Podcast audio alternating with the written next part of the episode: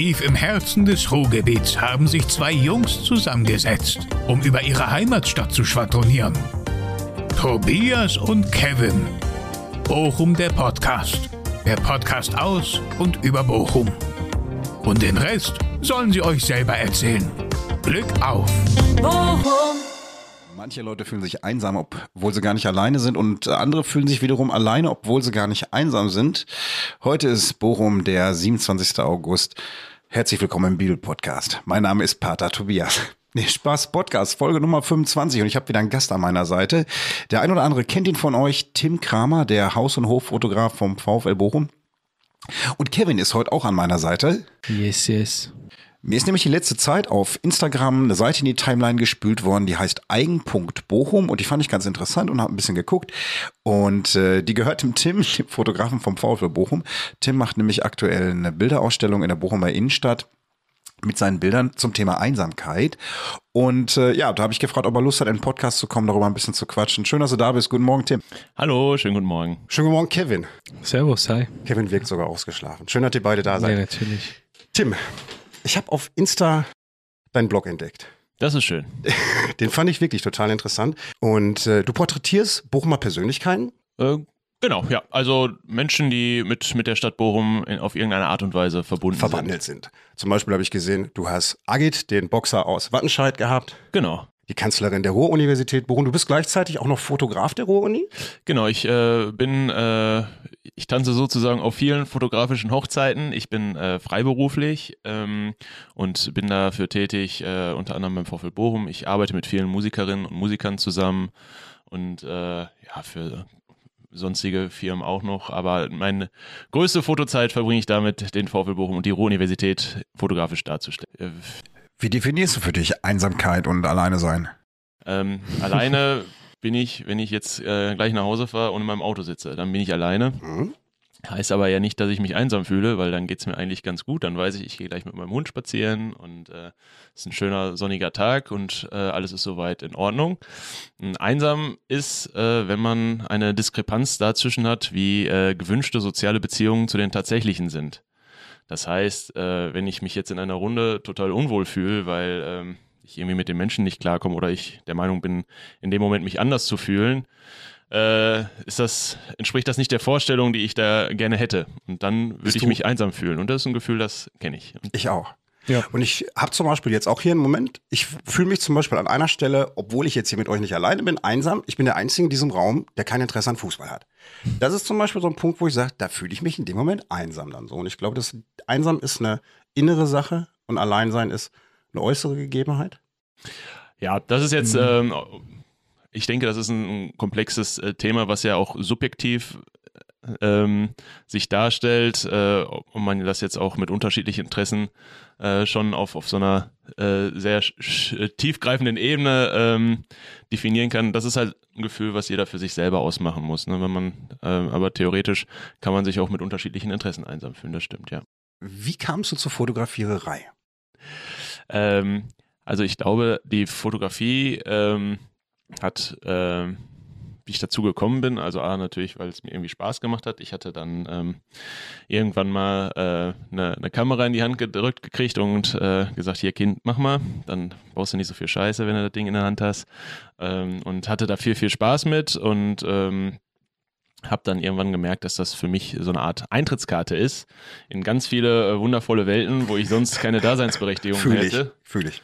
Zum Beispiel, ja, bin ich dann dadurch äh, in die Musik reingerutscht, in den Sport, äh, habe ganz viele spannende Firmen, äh, Handwerker, sonstige äh, ähm, ähm, äh, Milieus äh, sehen dürfen. Und äh, das sind, glaube ich, alles Eindrücke gewesen, die ich sonst nie erlebt hätte. Und äh, das habe ich der Fotografie zu verdanken und ich glaube, dass ich das auch nicht so schlecht mache. Nö, ich glaube, Und ganz deswegen, im im besten, Fall, im besten Fall haben da alle was von. Ich darf äh, spannende Sachen erleben und äh, die äh, Menschen, bei denen ich dann aufschlage, kriegen Bilder. Knorke-Bilder. In der Tat, Ja. ne, Kevin? Definitiv, ja. Würde ich auch so sagen. Das mit dem Türöffnen, das kenne ich. Ich habe, ähm, aber mir geht ja jetzt gar nicht um mich. Ich habe äh, Kunst drei Jahre lang Kunst studiert in Wattenscheid und äh, habe Porträtmalerei gemacht und dann gingen auch ganz viele Türen offen und ich durfte ähnliche von ähnlichen Kosten wie du. Ich habe Metiers und Menschen kennengelernt. Das war vorher nicht möglich und da bin ich auch dankbar über diese Zeit. Und deswegen glaubte ich jetzt auch, dass die Fotografie irgendwie so der Einstieg in die ins virtuelle Treiben gewesen ist, auch mit dem Blog. Naja, ist jetzt ein bisschen philosophisch. Also letzten Ja, Endes so äh, ist ja alles, was, was äh, jeder Schritt, den man im Weg gegangen ist, führt ja zu dem Ziel hin, wo man gerade dann ist. Also alles hat ja irgendwie dazu beigetragen. Äh, wenn ihr jetzt in eure Vita ähm, äh, die Sachen da abklopft, äh, hat auch alles dazu beigetragen, dass ihr jetzt sagt, wir machen jetzt einen Podcast. Deswegen, Natürlich. Äh, Ähm, Hat alles dazu beigetragen. Vielleicht äh, und mit Sicherheit hat äh, die Fotografie mir geholfen, mein Umfeld ein bisschen bewusster wahrzunehmen.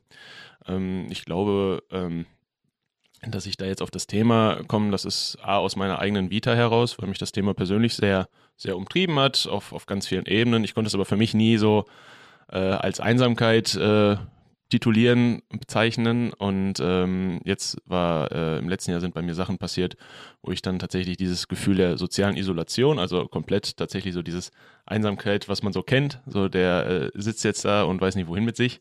Kenne Ähm, äh, kennen wir, ne? Auf jeden Fall. Da Ja. hatte ich einen, einen Unfall und ähm, ja, damit geht halt ganz vieles dann einher, ähm, wobei ich so in der Retrospektive ähm, betrachtet denke, dass da wahrscheinlich viele Menschen bei mir waren, aber nicht in der Form, wie ich mir das gewünscht hätte. Und das ist ja das, was ich eingangs gesagt habe, wenn die gewünschten sozialen Interaktionen nicht mit den tatsächlichen äh, übereinkommen. Und äh, das ist ja ein subjektives Empfinden und das war zu der Zeit äh, für mich echt schwierig. Und ähm, ja, wie das so jeder kennt, wahrscheinlich ihr beide auch auf irgendeiner Ebene, wenn man gerade so ein Ding im Kopf hat, so ein Thema, dann guckt man auch entsprechend. Dann ist der Blick so ein bisschen fokussiert ja, und übel. äh, Völlig, ja. dann nimmt man alles ein bisschen anders wahr. Ja, und mit, äh, mit dem Thema im Hinterkopf bin ich dann ähm, so durchs Leben gelaufen und habe für mich das Gefühl, dass da, ähm, ja, dass das einige, glaube ich, ganz gut kennen. Auf unterschiedlichen Arten und Weisen. Wenn ich unter Leute bin, auf Fäden oder so, dann ist im ersten Moment alles super gut. Dann ist Party, Party, Party, Ole, Ole und Rambazamba und das kann nicht Menschenmengen genug sein. Und wenn ich dann zu Hause bin, dann denke ich mir so, boah, ich, eigentlich bin ich total einsam. So, ich bin anders wie andere. Keiner versteht mich. So. Aber ich glaube, das ist so ein Ding, das hat jeder für sich selber, das muss man vielleicht manchmal einfach nur erkennen. Also, wenn ich unter Menschen bin, dann kann es sein, dass ich zwar unter Menschen bin, aber gefühlt ist zwischen mir und den Menschen wie so eine dicke Glaswand.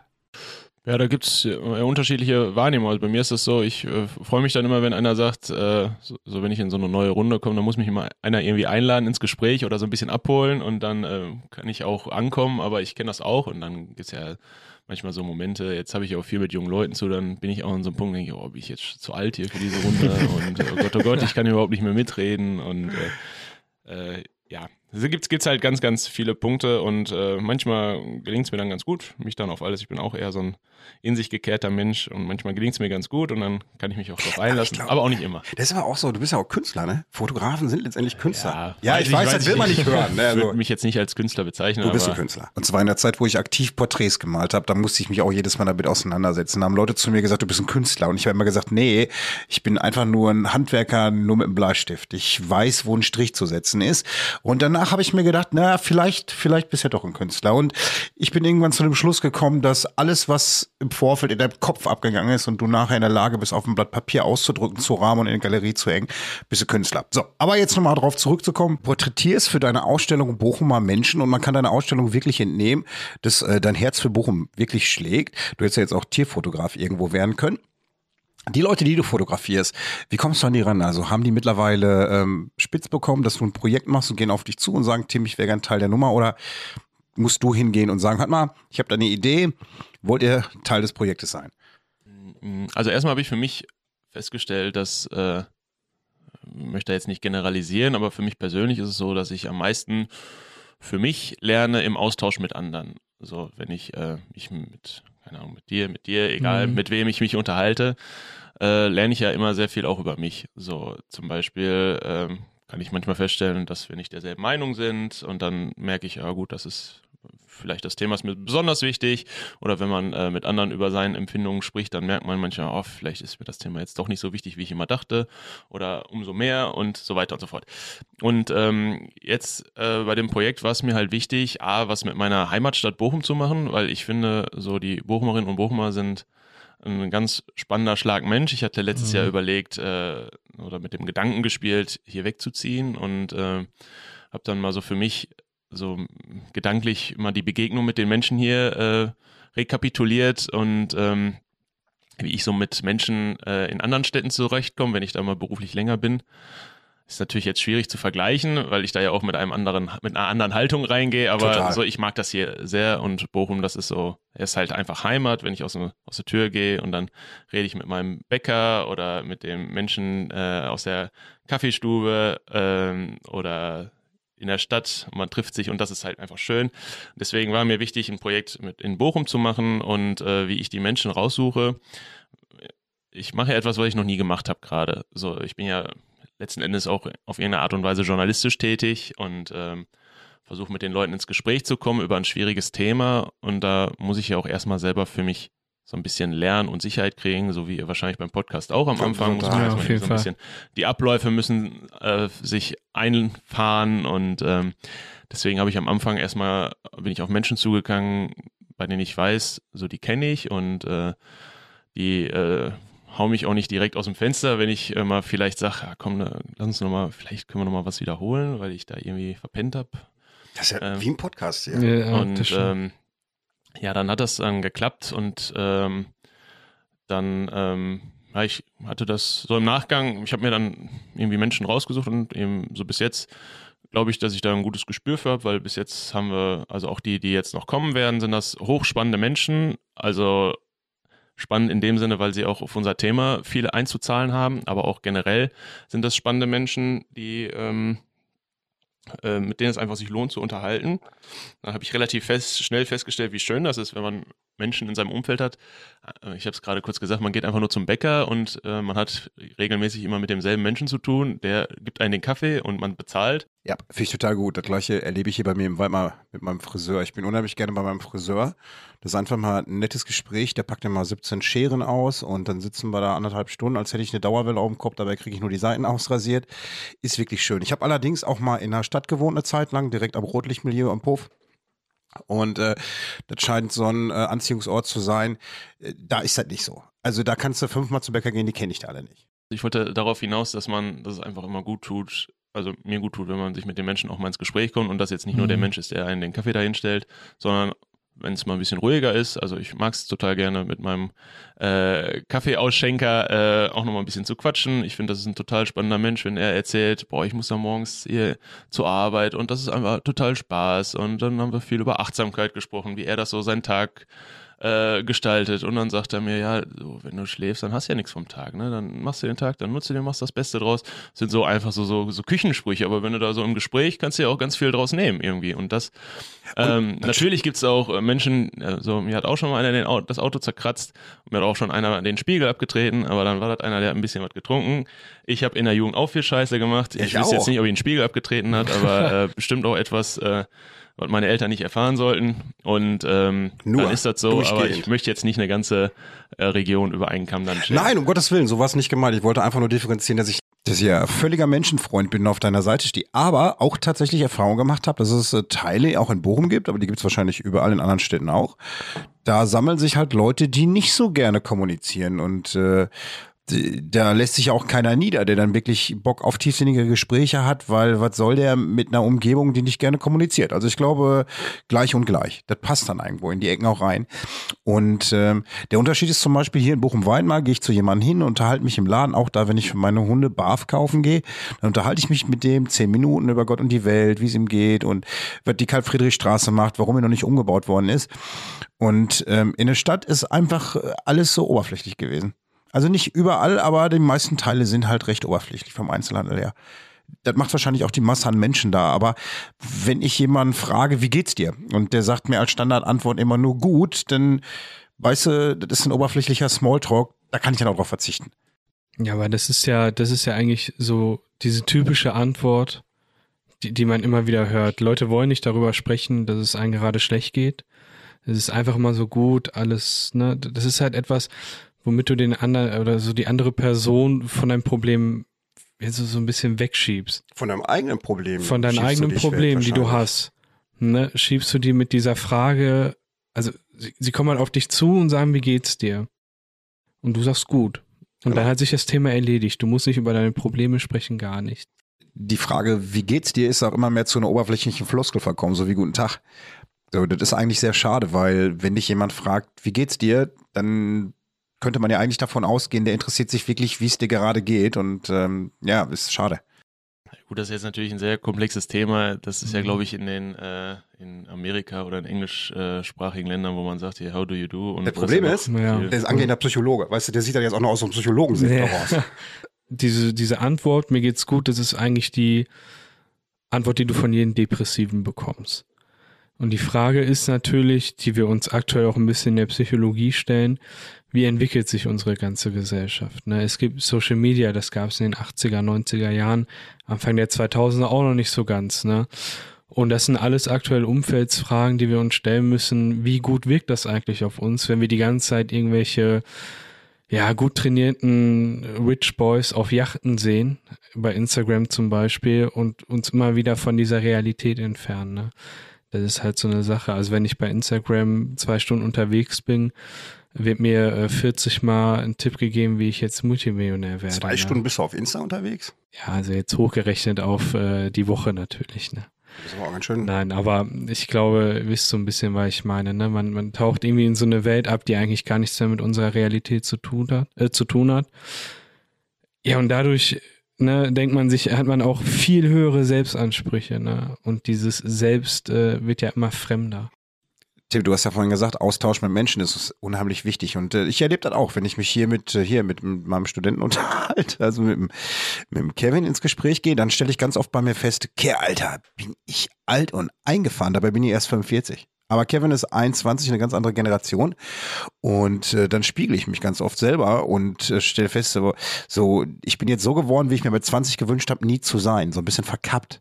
Und dann breche ich wieder mit mir, so einzelnen Strukturen. Ne? Und dann stelle ich manchmal doch fest, so, ich stehe mir dann manchmal doch selber im Wege. Ja, aber das ist ja das, was ich gerade versucht habe zu skizzieren. Das hat ja, glaube ich, nicht immer so mit dem Alter zu tun, sondern generell aus Begegnung mit anderen lernst du halt viel über dich. Genau, Und das also ist ja Gegenüber. eigentlich exakt äh, das. Und äh, natürlich, ich war jetzt gestern auf einem Konzert und äh, äh, bin dann einfach alleine hingegangen, weil das hat sich jetzt so kurzfristig ergeben und ich hatte einfach Lust und ähm, so bis vor ein paar Jahren, ich sag, boah, sowas kannst du ja nicht alleine machen und jetzt ist mir das Mhm. komplett kackegal und war auch schön und dann kann ich auch machen, wenn ich gerade sage, ich gehe jetzt mal kurz raus, dann gehe ich raus und muss mich davor keinem rechtfertigen. Da waren dann aber auch so äh, Gruppen von, von Menschen, wo ich dann dachte, ja gut, das muss ich jetzt auch nicht mehr, ne? So, das ist jetzt auch okay. Hab mir aber gedacht, ach, ich hab auch mal wieder Bock, so wie, wie früher, einfach mal mich im Bermuda-Dreieck zu besaufen. Das So, ist es. Naja. so, und äh, das ist ja auch, ich denke, Man muss sich aber selber manchmal dran erinnern. ja, aber es gibt halt immer so, so gesellschaftliche Normen, so in dem Alter muss ich das und dann muss ich jetzt auch ein Haus haben und einen Baum gepflanzt haben und eine Familie haben und habe ich nicht und äh, Und in solchen Momenten ist man auch nicht mehr wirklich bei sich. Ne? Da wird man fremdgesteuert von der Norm. ja, mich, mich stresst das auch manchmal. Ich kriege jetzt auch, so bin jetzt äh, Anfang, nee, Mitte, Mitte, Ende 30 und im, die Herren in meinem direkten Umfeld, die meisten haben alles äh, in ihrem Leben eingetütet und das hat mich auch eine Zeit lang sehr gestresst, aber ich kann es jetzt auch nicht ändern, das ist Ja. jetzt so und äh, muss ich ja Beste draus machen. Ja, äh, man hat ja auch nicht wirklich äh, viele Möglichkeiten, außer das anzunehmen. Ne? Ich zum Beispiel, ich wohne auch einfach nur in einer normalen Etagenwohnung, mache Podcast unterm Dachboden. Ich habe auch keine großartigen Ambitionen, mir jetzt ein Haus zu kaufen. Also Ambitionen vielleicht schon, aber mir fehlt das Geld. Und ähm, ja, man äh, nimmt einfach so an, wie es ist. Ne? Und ist ja auch vielleicht ganz gut so, äh, dass nicht jeder alles hat, was er haben will. So, aber jetzt nochmal auf dein Projekt zurückzukommen. Die Fotos, die aktuell in einer Ausstellung zu sehen sind, über wie viele Jahre gehen die zurück? Das sind alles Fotos aus dem letzten Jahr. Ähm, Ach, recht frisch sogar. Mhm. Ähm, das ist halt jetzt so, so das letzte Jahr war für mich da zu dem Thema ein sehr spannendes, weil das äh, halt so das Jahr ist, was, was so für mich eins der, der schwierigsten in meinem Leben war und wo ich mich halt sehr intensiv mit dem Thema auseinandergesetzt habe und bin ich halt einfach äh, unfassbar viel spazieren gegangen und bin halt auch in meinem beruflichen Kontext beim VfL Bochum und äh, bei der Ruhr-Universität auch immer so mit dem Thema im Hinterkopf und habe dann die Sachen so wahrgenommen und da sind diese ganzen Fotos entstanden. Äh, Kunst hat ja immer eine Message und Bilder auch und deine eben auch, aber es sind auch gleichzeitig Momentaufnahmen und die kann man ja auch einfach mal gerne auf sich wirken lassen. Mm, Also mein Wunsch bei dieser Ausstellung äh, an die äh, Gäste ist der, dass man sich die Fotos anguckt und die auf sich wirken lässt. Und ich glaube, dass wir wenn wir uns die Fotos im Internet oder bei Instagram angucken, da gar keine Zeit mehr haben, weil dann sind wir damit beschäftigt, immer hier wie zu, zu liken und äh, hochzuwischen und dann sind wir schnell in, in der Bahn auf dem Weg äh, zur Arbeit oder was weiß ich und da haben wir gar nicht so die Zeit. Ich weiß jetzt nicht, ob die Leute das äh, bei dieser Ausstellung machen.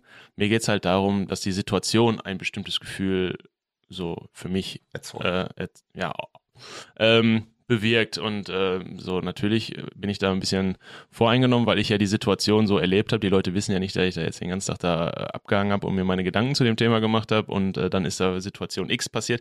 Diese Vorgeschichte wissen die Leute nicht, aber das Spannende an Kunst ist ja, dass äh, jeder ja anders auf Bilder und äh, Kunstwerke guckt. So, ihr habt jetzt eure eigenen äh, Sachen in eurer Vita erlebt und guckt wahrscheinlich auf dasselbe Motiv, haben wir drei, drei Meinungen. Wollte ich gerade sagen, wahrscheinlich ähm, völlig anders. Mhm. Da auf den Bildern sind nicht immer nur Menschen drauf. Es gibt zum Beispiel, so das finde ich jetzt ein gutes Beispiel. Ich bin in Quernburg groß geworden, da gibt es das Unicenter ähm, und ich bin quasi zusammen mit dem Unicenter groß geworden und als ich da war, dann war da noch ein Karstadt. Das war total belebt. Ich habe da meine ersten CDs gekauft und jetzt ist da glaube ich so, die, die Ladenlokale kann man an einer Hand abzählen. Ja. Das, äh, schade, was sehr schade ist, weil Unicenter, ich kenne das auch noch von damals, das genau. Unicenter war belebt. Ja, das schimmelt und verweist so vor sich hin und ähm, ja, das kann man jetzt so, ist für mich halt auch eine Form von, von Einsamkeit. Es ne? ist eine Art mhm. Lost Place, auch wenn es ein bisschen ja. belebt ist, ne? Und so, es kümmert sich keiner drum und dann äh, verwahrlost das einfach so. Und das fand ich irgendwie auch so ein spannendes Bild. Finde es aber auch ein spannendes äh, Bild von, von Gemeinschaft. Ich habe ein Foto gemacht, da hat äh, fast jeder auf seinem Balkon eine, eine Satellitenschüssel und äh, ja. ist ja auch so das, das Tor geil, zur Welt, das Tor zur Heimat und keine Ahnung, ich äh, finde, wenn, wenn ich mir die Zeit nehme, um die Bilder anzugucken, ich kann da immer bei den meisten ganz viele kleine Geschichten entdecken, die dann in meinem Kopf passieren. Äh, aber ich äh, erwarte das nicht, dass jeder sich so in der Form drauf einlässt. Aber ich finde es total spannend, jetzt zu hören mit den Satellitenschüsseln, weil äh, aus der Perspektive habe ich auch noch nicht gedacht. Das ist tatsächlich auch eine Sache, eine Gemeinsamkeit, die wieder alle gemein haben, ne? Ja, das ist halt, wie gesagt, das, ich habe da auch ein Bild von, von einem Maischützen und dann kann man jetzt auch überlegen, so für mich war das dann so in meiner Vorstellung, und ich möchte jetzt auch den Leuten, die ich da fotografiert habe, auch nicht allen unterstellen, dass die einsam sind. Deswegen sind das halt Szenen und Momente und Sachen, die in meinem Kopf passieren. Aber ich kann mir vorstellen, für die äh, meisten äh, älteren Herrschaften der Maiam-Gesellschaft, das ist, glaube ich, schwierig. Du hast bestimmt viele Freunde verloren unterwegs, die, die mhm. gegangen sind. Und dann ist das aber irgendwie so der Moment, das Highlight des Jahres, wo irgendwie alle nochmal zusammenkommen und äh, so ähm, in meiner Vorstellung sind das wahrscheinlich, sind da einige Menschen bei, die so äh, 364 Tage im Jahr sich vielleicht ein bisschen einsamer fühlen als an diesem Tag und das ist dann halt Ostern und Weihnachten zusammen was ganz Besonderes. Und ich hatte da, äh, bin da so ein bisschen eingetaucht, drei, drei Tage ging das genau, drei Tage und war dann da ein bisschen Teil von und habe die begleitet und habe die alle als sehr, sehr glücklich wahrgenommen. Und ähm, ist aber auch schade, dass es immer weniger werden und dass dieses, äh, diese Bochumer Tradition ja, vielleicht vom Aussterben bedroht ist. Ich ne? hab, wir haben unten bei uns im Haus Nachbarn wohnen, die sind auch völlige Maischützen. Selbst die Kinder gehen mit, dann siehst du so mit, wenn sie mit Kostümen ankommen. Ich habe mit Maischützen nichts zu tun, mhm, aber da wird ja, die Tradition noch weitergegeben. Also ich kann dir sagen, es gibt zumindest 20-Jährige, die leben es noch, hier bei uns im Haus. Ja, also ich äh, habe mit der Tradition auch nicht so viel zu tun, hatte bis äh, dieses Jahr auch wirklich ähm, glaube, vielleicht muss man da auch kommunikativ das eine oder andere mal äh, dem Zeitgeist anpassen und mal ein bisschen umdenken. Mhm. Wäre ich auch beim Thema Gänse rein in Höntrup für. Ich habe da letztens, ja. also ist jetzt, also sind ja, man wird ja da, geht jetzt aber, ist ja ein Bochum-Podcast, ähm, da ist dann halt das Thema, ähm, ja, das waren ja dann Junggesellen, die den Dortmund das Vieh gestohlen haben, zurückgeholt haben. Und äh, daran wird ja gedacht, äh, über diesen Triumph, dass die Bochumer Junggesellen damals äh, das Vieh äh, geholt haben. Und dann gibt's ja jedes Jahr gibt's ja den Junggesellenhauptmann, der führt ja quasi dann die Maischützen an, der holt dann die Eiche, ähm, glaube ich, ist das. Also auf jeden Fall irgendeinen Baum aus Haben und bringt ihn dann hin. Und dann habe ich mich damit mit einem aus der Truppe unterhalten. Ja, aber warum nehmen wir nicht mal eine junge Sellin, ne? Warum ist das Zum denn Beispiel. So, so ein fester Männerhaufen? Und äh, ihr wundert euch alle, dass äh, so wenig äh, junge Frauen kommen, die sich vielleicht nicht mit dem äh, mit den Konnotationen, die da einhergehen, so wir saufen die ganze Zeit. Ähm, das ist ja so das, was, was man da, oder dieses, diese Begrifflichkeit des Schützenvereins, was ja auch eine sehr negative Konnotation bei vielen äh, äh, jungen Menschen hat. Und ähm, ja, nee, das, das äh, weiß ich nicht. Das hm, oh, schwieriges Thema. Ja, und wer sagt das denn? Das ist ja eine, eine Legende. Wer sagt denn, dass da auch nur Herren mitgelaufen Mhm. sind? Ne? Also das ist ja, Ja, die Herren selber. ja. Aber ich glaube, da, da, ich habe so mit den, mit den Gesprächen so ein bisschen rausgehört, dass das ein oder andere sich da, äh, wenn ich es richtig verstanden habe, sich den Zeitgeist anpasst und dass man da, dass das ein guter Prozess ist und mal schauen. Kennst du den Lions Club Bochum? Ja, von, vom Namen her. Vom, genau, mir sagte das auch nicht viel. Der Lions Club Bochum ist eine weltweit tätige Organisation, die aus reichen und schönen Leuten besteht und äh, die ihr Geld aber wohltätigen Zwecken zukommen lassen. So, und äh, die agieren auch äh, deutschlandweit und natürlich hier auch in Bochum. Und die gibt's ja schon mindestens drei Trillionen Jahre auch hier in Bochum, aber seit Ende der 80er erst für Frauen. Da kannst du mal sehen, äh, Patriarchismus im Endstadium. Gestern war ich im Altenheim gewesen. Ist jetzt komme ich nochmal auf ein Thema, was du vorher angesprochen hattest, mit den Maischützen. Und da war Sommerfest gewesen, hier am Deutschen Roten Kreuz unten an der Holtbrücke. Meine Mutter ist selber da und draußen hat eine kleine Band gespielt und da saßen halt wirklich 100, 150 Leute im letzten Lebensabschnitt ihres Lebens. Und da habe ich genau das Gleiche. Ich wusste ja, wir nehmen heute den Podcast auf und da habe ich geguckt und dann auch für mich festgestellt, ganz viele sitzen da alleine. Die, und ich, das, das, das tat mir sogar ein bisschen weh in dem Moment. So, wenn du dann feststellst, du gehst durch dein ganzes Leben und irgendwann kommt der Punkt, wo Leute einfach biologisch wegsterben und du bist alleine. Und da tut mir dann schon leid. Und wenn du dann da diese Gemeinschaft siehst, wie die dann nachher zum Beispiel auf der Bühne gewesen sind und alle, die in meinen Augen alleine waren, aber dann als Kollektiv mit einer Rassel dort gesessen haben und Musik gemacht haben, da kam Leben zurück dann irgendwo, ne? Und da denke ich auch, ja, so, so alleine sein und Einsamkeit ist, glaube ich, mit eins der schwersten Zustände, so die vom Gefühl her irgendwie, vielleicht neben Verlust noch. Also ich glaube, das ist ja, ähm, also in meiner jugendlichen Vorstellung, äh, die ich immer so habe, dachte ich ja, so ein Altenheim, das habe ich mir immer so vorgestellt, wie so, so eine Klassenfahrt. So, du bist immer so mit deinen Kumpels da die ganze Zeit zusammen, Schön wert. aber auch eine Klassenfahrt geht dann irgendwann auf den Sack. Ja. Ähm, Der eine fährt nach Hause, weil er sie nicht benommen hat, ne? aber ich glaube, die, was, was, also ich mir jetzt nicht in der Ausprägung, ich habe zwar auch schon Menschen in meinem Leben verloren, aber ich glaube, je älter man wird, umso mehr Freunde gehen. Und ich glaube, das dann irgendwie so ein bisschen zu akzeptieren und da einen guten Umgang zu finden, da habe ich großen Respekt vor. Und ähm, ja, die haben auch alle schon einiges erlebt, glaube ich. Ähm, schwierige es- Situation. Es ist wahrscheinlich auch immer die Frage der Akzeptanz oder so, ne? Also viele von den älteren Menschen, sage ich mal, die nehmen ihr Schicksal so ein bisschen an, ähm, dass sie jetzt alleine sind und so Richtung Ende gehen, aber viele können das einfach nicht, ne? Weil es viel zu schwer ist, ne? Ja, aber ich glaube, da- das ist ja auch dann so ein, so ein Strudel, das kenne ich ja selber, wenn man äh, gerade eine, schwierige Phase hat, dann ist auch so, man hat ja immer unterschiedliche Betrachtungswinkel auf die Dinge, die da so passieren. So entweder Mhm. manchmal stört es einen nicht so, manchmal ist es, kann man das Gute darin sehen.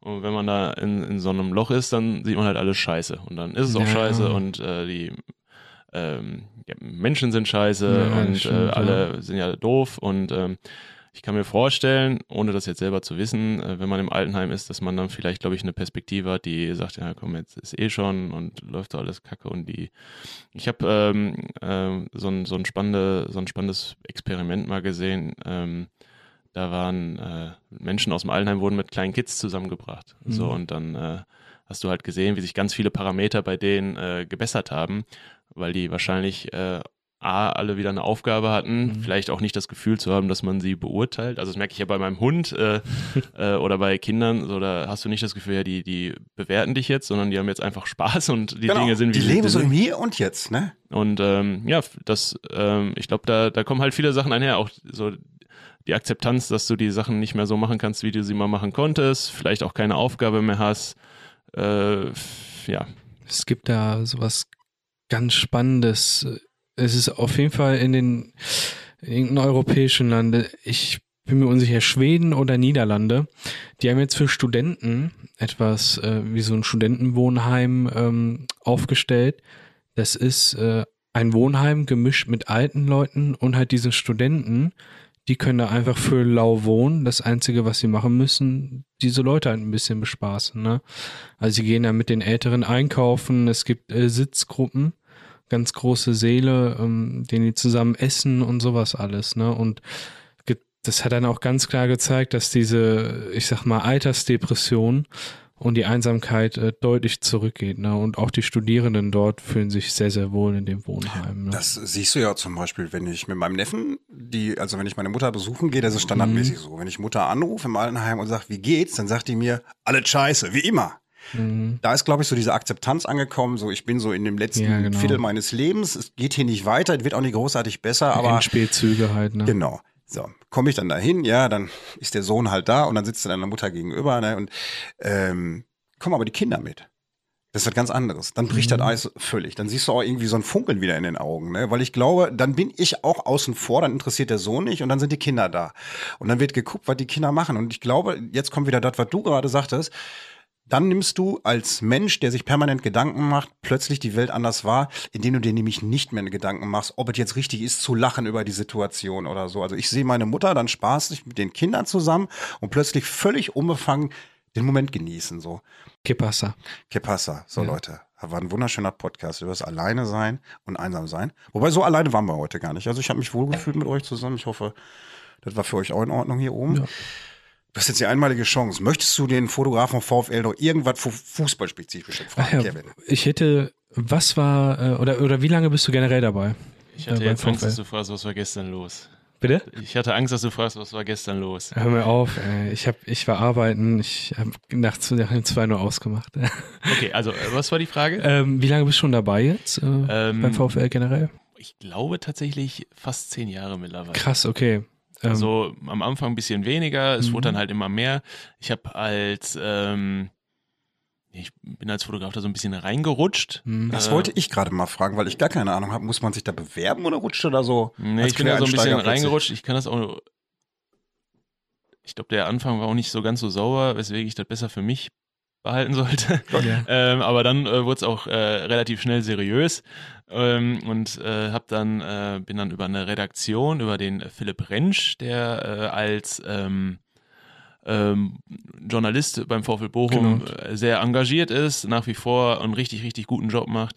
Der hatte äh, mich damals so ein bisschen für sein Portal als Fotograf unter seine Fittiche genommen, sage ich jetzt mal. Äh, ähm, und dann ähm, kam der VfL irgendwann auf mich zu und hat mich äh, sozusagen von der Straße weggeholt. Ja. Und äh, Geil. so, so ist das zustande gekommen. Was war so dein geilster Moment in den zehn Jahren? Also, ähm, ich glaube, so jetzt der äh, Klassenerhalt jetzt äh, vor im Mai, Ja, war schon krass, ne? Das, stimmt, äh, ja. habe ich so in der Form, der Form so noch nicht, äh, nicht erlebt. Und äh, so mein großer Wunsch ist einmal mit dem VfL im DFB-Pokalfinale. Das wird jetzt äh, wieder noch ein Jahr dauern, auf jeden Fall mindestens. Aber sowas einmal erlebt zu haben wie diesen Klassenerhalt. Ich äh, muss ehrlich sagen, das ist, finde ich, das Spannende am Fußball, zu sehen, wie viel es, wie viel der Fußball den Menschen bedeutet. Und ich glaube, Mhm. so gerade bei uns im Ruhrgebiet, Ja, äh, was, wie, der, wie der die Menschen elektrisiert, äh, emotionalisiert, im Guten, aber auch im Schlechten. Und ich glaube, das schafft echt nur der Fußball. Und Ja. das ist äh, wirklich was absolut Großartiges, dieses Stadionerlebnis bei uns an der Kastroper Straße. ja, und das stimmt. ich bin gespannt. Der und- Hexenkessel. Ja, das ist wirklich. Ja, das, Es macht mich so ein bisschen traurig zu sehen, dass ich da jetzt, äh, da habe ich letztes Jahr, war ich da mal bewusst ein paar Mal in der Ostkurve, dass ich das jetzt nicht mehr so erleben darf, weil ich ja Mhm. dann arbeite. Ja, ja. Und äh, aber das ist äh, wirklich toll. Also jeder, der das hier hört, äh, sollte auf jeden Fall, wenn er noch nicht war, mal ins Ruhestadion gehen. Das in die Ostkurve, Bratwurst, Bierchen mit den Kumpels und einfach eine sch- schöne Zeit haben. Und warten, bis die erste Bierdusche kommt. Ne? So, die gehört dazu. Was ähm, war so in den zehn Jahren das äh, schlimmste Ereignis, was du hattest? Also richtig schlimm waren diverse Auswärtsfahrten in der zweiten Liga. Dann fährst du halt echt immer in so ein Loch und äh, Stadien sind halb voll. Ja. Ähm, ich fand, ähm, was, was ich ganz schlimm fand, war für mich die Corona-Zeit, weil ich da auch gedanklich sehr, sehr viel mit mir und mit, mit äh, ganz vielen Themen beschäftigt war und ich fand's äh, es hat mich immer sehr berührt, dass, also es gibt den Fabian Budde zum Beispiel. Ich weiß nicht, ob du den kennst. Der äh, Fabian Budde ist ein VfL-Fan, der hat alle, der guckt sich jedes Spiel an. Okay. hm, Der ist bei ob A-Jugend, ob Frauenmannschaft, Krass. der ist in jedem Trainingslager. Wenn der VfL, der war vor zehn Jahren oder vor ganz vielen Jahren, länger Mhm. her als zehn Jahre, war der in Japan. Fabian Budde war dabei. Geil. Und da war ein Spiel in der Corona-Pandemie und äh, da weiß ich noch, ich glaube, das war in Hannover und ich war im Stadion und dann gucke ich da so ums Eck und dann sehe ich ja Fabian Bude, der nicht ins Stadion durfte. Scheiße. Und ähm, gerade solche Geschichten, dass das Ja, dann ja. in der Zeit wirklich für viele, wo der Fußball auch wirklich echt viel, Mhm. wahrscheinlich viel mehr Raum im Leben einnimmt als bei mir, ähm, dass die halt nicht dabei sein durften und das fand ich so, fand ich so schlimm. Natürlich, so Fußball, da, da kann ich nichts zu, da kann ich nichts dran ändern. Wenn die Mhm. verlieren, dann habe ich da keinen Anteil dran. Und da habe ich Gott sei Dank auch ein gesundes Verhältnis zu gefunden. Mhm. Aber wenn Menschen halt nicht ihr dem nachgehen können, für die das wirklich deutlich mehr bedeutet als mir, das hat mich, das war für mich schlimm. Ja, ne. Dass du ähm, so, so, ein- so ein ja, so ein Lieblingsspieler entwickelt, so, sowohl als äh, von der fußballerischen Qualität als auch von der von der Mentalität, wo du sagst, Also ich habe das ist dein, Ähm, dein Also es, habe ja viele jetzt äh, begleiten dürfen. Mhm. Also für mich ist zum Beispiel Anthony Lucia, ja, äh, ja, wir haben eine freundschaftliche Ebene, würde ich jetzt mal behaupten. Wir kennen uns auch privat. Und das ist, äh, ich, das ist so ein Mensch, bei dem habe ich das Gefühl, wenn ich den jetzt anrufen würde und sage, hier, äh, ich bin jetzt hier gestrandet in Bochum-Weidmar, mein Auto funktioniert nicht, hol's mich ab. Ja. Dann kann ich mir vorstellen, könnte es unter Umständen sein, dass er mich auch abholt. Also der hat einfach so ein großes Herz ja. ist so ein toller Typ, der hat eine so freundliche, fröhliche Art und Weise, ist Ich immer habe den mal herzlich. im Café gesehen. Ja, Er saß hinter mir und ich habe ein Foto mit dir gemacht und ich habe mich voll schlecht gefühlt, weil ich mir dachte, der sitzt da gerade mit seiner Frau, ey. Und ich habe ihn sogar vergessen, was zu sagen. Das wollte ich ihm immer sagen. Mein Cousin hat einfach seinen Sohn nach ihm benannt. Ey, Ja, einfach Anthony genannt. Das ist so eine geile Sache, ey. Ja, und das ist auch, äh, das kann ich auch verstehen, weil das Mhm. ist wirklich ein herzensguter Mensch, auf den ich nichts kommen lasse. Und äh, eigentlich müsste man den in Bochum eine Statue bauen. Muss. Also Ich wenn, habe- wenn er aufhört, auf jeden Fall. Ich, Ich starte auch die Petition. Eine. VfL-Gossip-Sache, ähm, wobei so Gossip ist das, glaube ich, nicht. Wir sind, als wir aufgestiegen sind gegen Sandhausen, ähm, war ich vorm Spiel in dem Tunnel und da war Toto Lucia und ich glaube, der hätte auch alleine gegen Sandhausen spielen können, wir wären aufgestiegen. Ich habe noch nie gesehen, das war so inspiriert, ich habe noch nie gesehen, dass ein Mensch so viel Lust hatte und er hat alle mitgerissen, dass, dass er einfach so alles elektrisiert hat. Er hat in dem Spiel auch noch ein Tor gemacht, glaube ich. Das habe ich noch nie erlebt. Der wäre ganz sicher, wenn der alleine gegen Sandhausen gespielt hätte, wir wären auch aufgestiegen. Das Ja. ist unfassbar. Und äh, dieser Typ, äh, nee. Und Also- äh, ja, gibt's halt noch ein paar andere, Mhm, aber klar. äh, Toto ist ganz weit vorne. Aber er ist, ist halt auch, du, du merkst in sein Alter nicht an, ne? Ja, äh, gut, wenn, wenn du die Spiele anguckst, aber ich finde trotzdem, in dem Alter noch so eine Leistung, vor allem Erstliga-Leistung, ne? es ist halt ganz, Schon eine ganz crazy, spannende. Situation. Das war ein Spiel, ich weiß nicht gegen wen das war. Du hast gemerkt, von der Schnelligkeit kommt er einfach nicht mit. Ja, Aber er ist einfach so lange hinterhergerannt. ja, Einfach stimmt, so über stimmt. Ausdauer und Geduld und einfach, weil er einfach bekloppt ist. aber und der rennt und rennt und rennt. und so. und irgendwann ja. hat er da den Ball gehabt, ne? Obwohl er überhaupt keine Chance hatte, eigentlich den Ball zu kriegen. Aber der ist einfach das stimmt, immer dran ja. geblieben. Und das ist er, glaube ich. Und der bleibt einfach immer dran und der hat so einen Mhm. unfassbaren Willen. Kannst du schon sagen, wer von den Neuzugängen am ehesten Bochumer ist? Ja, also ich hatte jetzt nicht das Gefühl, dass da jetzt einer bei war, wo ich dachte, boah, also ich habe die im Trainingslager ja kennenlernen dürfen. Mhm. Ähm, jetzt hier der äh, äh, Bernardo, mit denen habe ich, den habe ich nur kurz getroffen, auch sehr freundlicher, sympathischer Mensch. Den Maxi Wittek habe ich noch nicht kennenlernen dürfen, aber ich glaube, dass da, ähm, dass das Leute sind, die hier gut hinpassen. Ja, ne? Lukas Daschner vor allem macht für mich auch den Eindruck immer er ist wieder, ja auch ein auftritt. Ruhrgebietskind, ne? Stimmt, ja, stimmt. Ist ja, äh, kommt ja aus, aus, aus, aus einer Nachbarstadt. Mhm. Von der wir äh, weiter nicht sprechen möchten. Ja, so schlimm ist Duisburg jetzt nicht, aber Na, aber ist auch nicht so das Gelbe vom Ei, ne?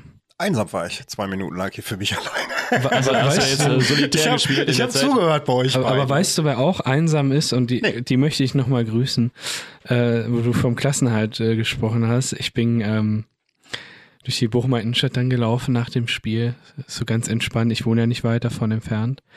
Und da habe ich in diesen ganzen Meer an blauen Trikots zwei Dortmunder gesehen. Ne? Boah, das war, also, die, die, gerade, du, die, die möchtest du jetzt grüßen. Genau, die, möchte ich erstens Dortmunder. grüßen, vor allem, weil die ja dieses, die haben ja das, äh, Tobi weiß es ja gar nicht, die haben ja das entscheidende Spiel dann verloren und sind nicht Meister geworden.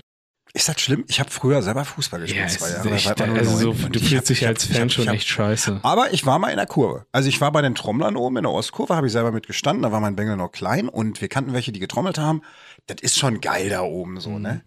Und ich frage mich jedes Mal wirklich, ich kann das gar nicht erklären, ne? Meine Frau auch völliger Fußballfan, die schreit die Hütte zusammen, wenn die spielen, ne? Das ist, mein Sohn auch. Ich weiß nicht. Ich würde gern. Ich weiß nicht wie. So Leute, wir haben eine Stunde Podcast gemacht. Vielen, vielen Dank für dieses schöne Gespräch. Wir sind ja jetzt dann doch von der Einsamkeit zum Fußball gekommen. Tim, vielen, vielen Dank, dass du dir Zeit genommen Ja, hast. ganz und da herzlichen. Dank für die Dankeschön. Einladung und fürs Gespräch. Ja, sehr, sehr gerne. Und geht bitte alle in die Ausstellung. Kevin, wir waren da auch noch nicht da. Genau, ja. Kann man auch sonntags hin? Nee, da hat der Laden ja zu, ne? Genau. So, aber grundsätzlich So. stehen wir eigentlich immer auf. Dann gehen wir jetzt die Woche da zusammen. Auf jeden Fall, ja. Gucken uns das an. Vielen Dank. Auch da du da gewesen bist, Herr Student. Immer gerne. Was macht die Uni? Läuft top. Gut, hoffentlich geht das so weiter. Semesterferien Ja, jetzt. dann jetzt machen wir erstmal hier Sonntagsferien. Tschüss, in diesem Sinne, bis nächste Woche. Tschüss. Und so schnell geht eine Folge vorbei. Und wie es im Märchen so ist, wenn sie beide nicht gestorben sind, dann erzählen sie nächste Woche weiter. Ich gehe jetzt erstmal kulinarisch essen. Currywurst und Fiege. Glück auf!